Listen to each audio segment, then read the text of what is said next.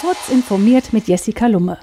BMW-Käufer können ihr Auto bald per iPhone öffnen und starten. Dazu müssen sie Apps bestimmter Hersteller zum Wallet auf dem iPhone hinzufügen und das iPhone in die Nähe des Türgriffs halten. Ihr Auto wird anschließend per NFC-Funk entsperrt. Auch ein Starten des Motors ist so möglich, sobald das iPhone auf einer Ladematte im Fahrzeug abgelegt wird, wie Apple am Montag mitteilte. Neben einem iPhone könne auch eine Apple Watch ab Series 5 als Schlüssel dienen. Mit Mixer wollte Microsoft dem Amazon-Portal Twitch Konkurrenz bereiten. Nun soll das Streaming-Portal am 22. Juli geschlossen werden. Nutzer und Streamer sollen künftig zu Facebook Gaming weitergeleitet werden. Allerdings haben die Streamer auch die Möglichkeit, von Verträgen zurückzutreten und zu anderen Plattformen zu gehen.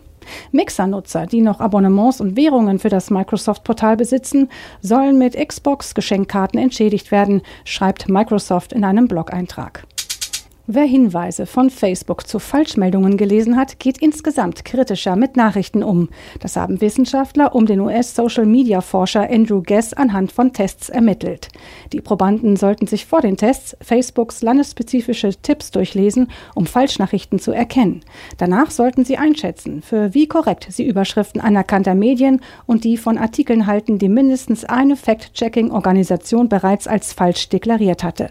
Die meisten Nutzer glaubten nach dem Verinnerlichen der Facebook-Tipps falschen Überschriften nicht mehr im selben Ausmaß wie zuvor. Mit ihrem letzten Raketenstart gelang dem privaten amerikanischen Raumfahrtunternehmen SpaceX etwas wirklich Historisches. Die Crew Dragon der Firma ist nun das erste private Raumschiff, das Menschen in den Orbit befördern kann. Ein Meilenstein für die NASA, die amerikanische Weltraumindustrie und die Firma selbst. Nach der großen Vorstellung kommentierte Jim Bridenstine von der US-Weltraumbehörde, dass die Mission dabei geholfen habe, ein neues Geschäftsmodell zu begründen. Die US-Weltraumbehörde wollte mit diesem Auftrag unabhängig von russischen technischer Transporttechnik werden, sondern der noch in Kinderschuhen steckenden US-Weltall-Privatindustrie einen Aufschwung verleihen.